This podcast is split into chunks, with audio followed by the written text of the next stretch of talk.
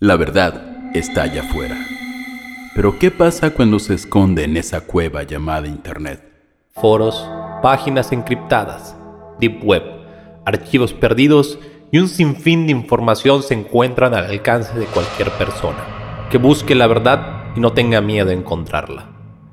Nos dimos a la tarea de buscar y archivar historias, misterios y casos paranormales que no tienen respuesta.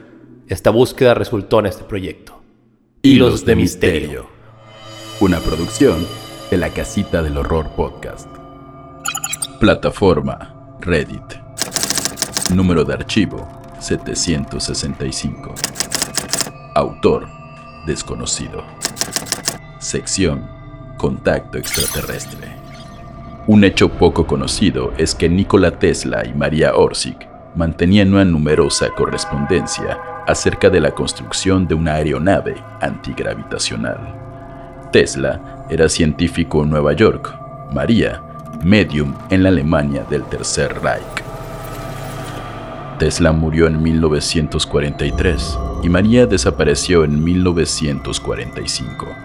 Ambos eran de procedencia yugoslava, amantes de los animales, vegetarianos, sin estudios universitarios terminados, solteros y sin hijos, sin religión, en contra de la guerra, pobres y casi indigentes.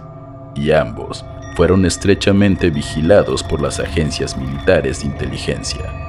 En el caso de Tesla, por el FBI, la OSS y la CIA. En el caso de María Orsic, por la Gestapo y la SS. Tesla emigró a Nueva York y María a Berlín.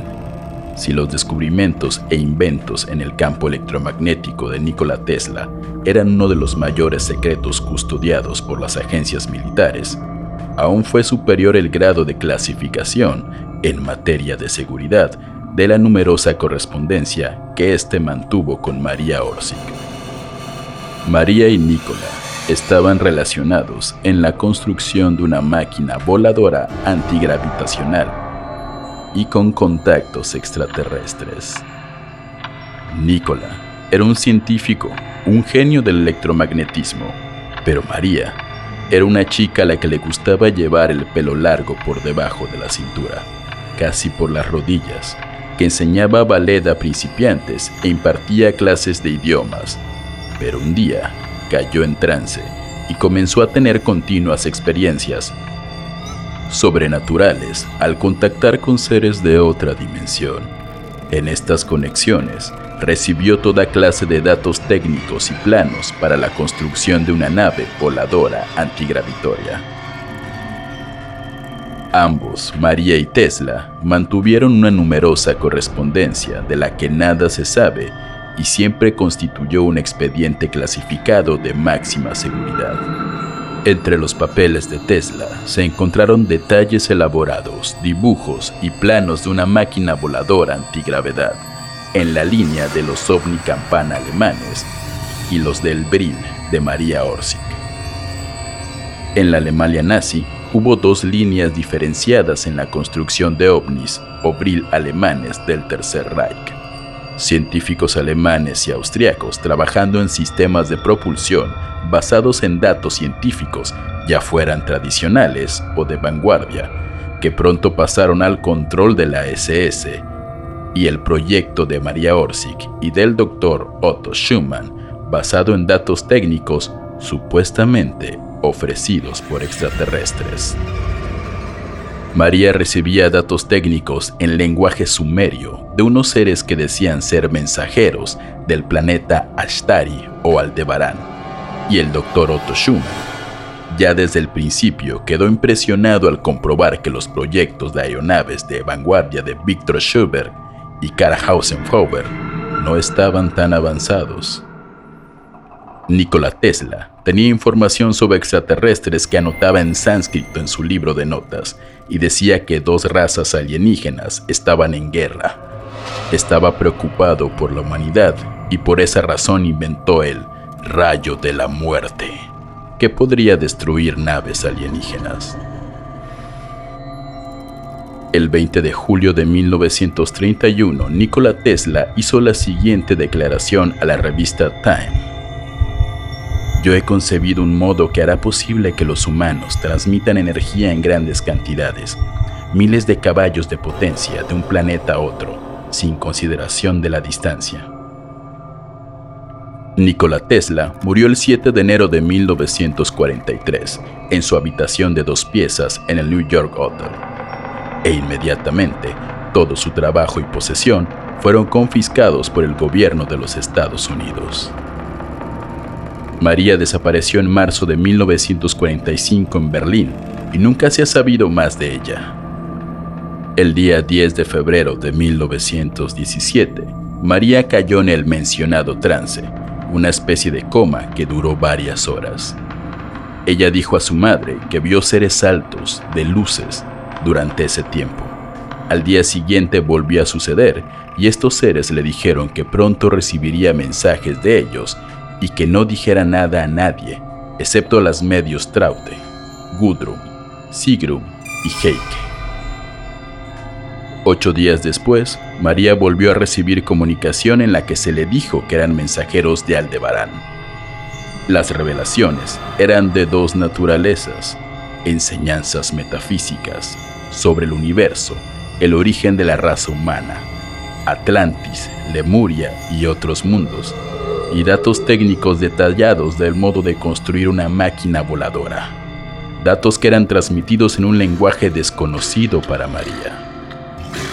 Ella dibujó decenas de papeles con planos, ilustraciones, esbozos, fórmulas, gráficas, que no entendía. El padre de María buscó ayuda y logró contactar con el físico Dr. Winfred Otto Schumann, que quedó fascinado y pasó a ocuparse del asunto, pidiendo que no se mencionase nada de esto a los extraterrestres. En cuanto a Tesla, tras su muerte, su sobrino Saba Kosanovic, un oficial yugoslavo con sospechas de conexiones con el Partido Comunista de su país, fue detenido, aislado e interrogado por el FBI durante varios días. Él declaró que su tío no le había hablado de su máquina voladora antigravedad y sobre ningún prototipo que voló en un lugar desconocido de México, aunque sí sabía que Tesla viajó a este país y que le dijo que el vuelo fue un éxito, pero que no sabía dónde estaba ni dónde lo guardaba. El FBI preguntó si Tesla le había comentado algo sobre extraterrestres y este respondió que no mucho, excepto que era una seria amenaza para la Tierra. Según Kosanovic, de todos los inventos de su tío, de los que el FBI estaba más interesado eran la máquina voladora y el rayo de la muerte. Los agentes del FBI temían que sus inventos y especialmente el rayo de la muerte cayeran en manos de los comunistas rusos. Pero cuando examinaron la documentación confiscada, descubrieron un expediente que Tesla titulaba Exotericón Gamma, escrito en códigos y en sánscrito antiguo, y que llevaba marcado la palabra gobierno. En él tenía escrito Tesla cómo se comunicaban los extraterrestres y unos mensajes interceptados entre ellos. Presionado por el Pentágono, el FBI fue obligado a eliminar la mención de la palabra extraterrestre en sus informes y todos los expedientes de Tesla y la correspondencia con María Orsic desaparecieron. Volviendo al pasado, a la historia de María, con los fondos obtenidos de ricos alemanes, en marzo de 1922 se finalizó el primer prototipo del Flugmaschine, o máquina volante en forma de platillo. Pero la primera prueba de vuelo fue un fracaso total. Una parte de la nave se desintegró y otra explotó en múltiples fragmentos. El doctor Otto Schumann quedó desolado.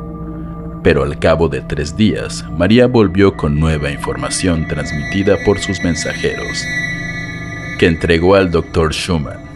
Después de dos horas de examinar los nuevos documentos, él dijo, se puede hacer.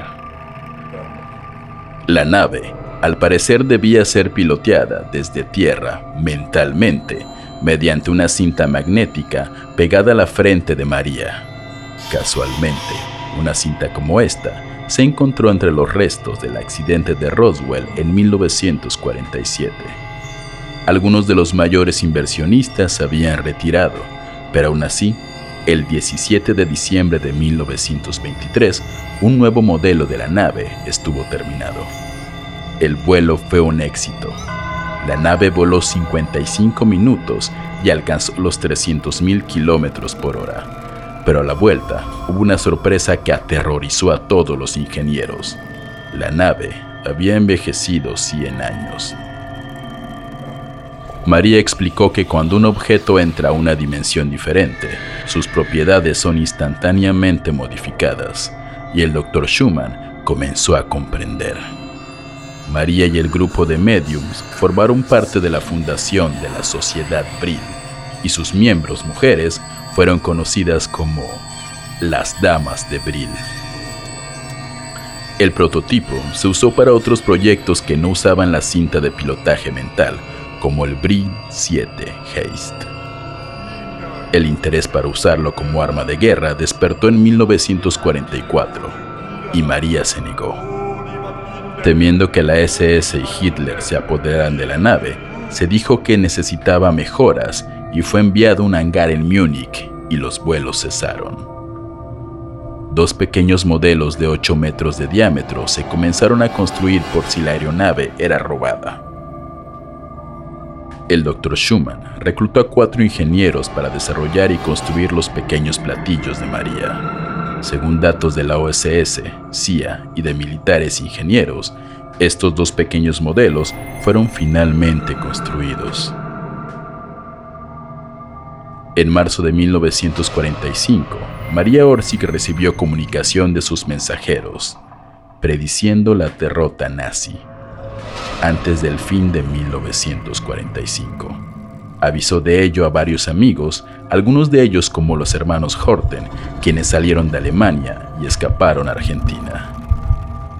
El jueves 15 de marzo de 1945, María Orsic se reunió con el Dr. Schumann por última vez y este le entregó un paquete con todos los documentos y planos de los ovnis alemanes y con lágrimas en los ojos se despidieron. El sábado 17 de marzo de 1945, María y su grupo fueron a los hangares. Al día siguiente, María Orsic y las damas de Brill salieron de Múnich con destino desconocido. En marzo de 1945, un teniente coronel norteamericano dijo haber visto una enorme nave voladora de forma circular, sin alas, suspendida en el cielo de Múnich, que salió disparada a enorme velocidad y tres días después, observadores del ejército estadounidense dijeron haber visto otra. El Dr. Schumann, Leni Riefstahl y Hannah Richthofen afirmaban que Hitler estaba a bordo de esa última nave en forma de campana. Los expedientes de la inteligencia militar revelaron que antes del fin de la Segunda Guerra Mundial, oficiales de alto rango y de la SS y científicos huyeron a una base secreta en Sudamérica y a bases militares subterráneas alemanas en Nueva Suabia, en la Antártida. Volviendo a Tesla, se sabe que había construido una máquina para contactar con extraterrestres, el llamado Telescope, y de sus comunicados con algunos científicos militares, los cuales concluyeron que dos razas extraterrestres estaban luchando la una con la otra, y algunos alienígenas ya estaban aquí. La documentación confiscada a Tesla fue también empleada cuando un ovni cayó accidentalmente en Roswell en 1947. Al parecer Tesla estaba muy preocupado por la seguridad de la Tierra y por esa razón había trabajado en un sistema de armas para poder actuar en contra de ataques alienígenos. Sus conclusiones tenían que ver con una raza alienígena hostil y con otra raza alienígena que vivía bajo el agua. En 1958, el presidente Eisenhower, secretamente y sin informar al Congreso, asignó un enorme presupuesto para un proyecto de alto secreto y la construcción de una base militar con el propósito de trabajar sobre estos asuntos. Los datos técnicos del Brill, de la medium María Orsi, los papeles de Telsa y el amenazante conflicto alienígena. También en 1958, los rusos, que se habían hecho con algunos de los documentos de los expedientes de Tesla a través de un doble agente, comenzaron a trabajar en proyectos similares. En Estados Unidos, mediante la Ley de la Libertad de Información promulgada en 1966, por la cual se puede solicitar acceso a registros o información de agencias federales, se confirmó el sumo interés continuo del gobierno norteamericano por los trabajos de Tesla, y especialmente por el rayo de la muerte, así como los platillos voladores antigravedad, las bolas de fuego electromagnéticas y la posible comunicación con el enemigo, además de la relación de estos trabajos con el experimento Filadelfia. Tanto Nicola como María se encontraron con que algunas de sus invenciones y nociones fueron copiadas y robadas por otros. María Orsic por la SS de Himmler y Luftwaffe, Tesla por Thomas Edison, Marconi y otros. Tesla murió en la más absoluta pobreza y María al salir de Berlín en 1945 no llevaba una moneda encima. Curiosamente, llevaba una paloma en el brazo, aves a las que adoraba. Nikola Tesla y María Orsic fueron personajes con posibilidades infinitas de crear, construir y cambiar la historia. Tal vez lo hicieron y no nos dimos cuenta.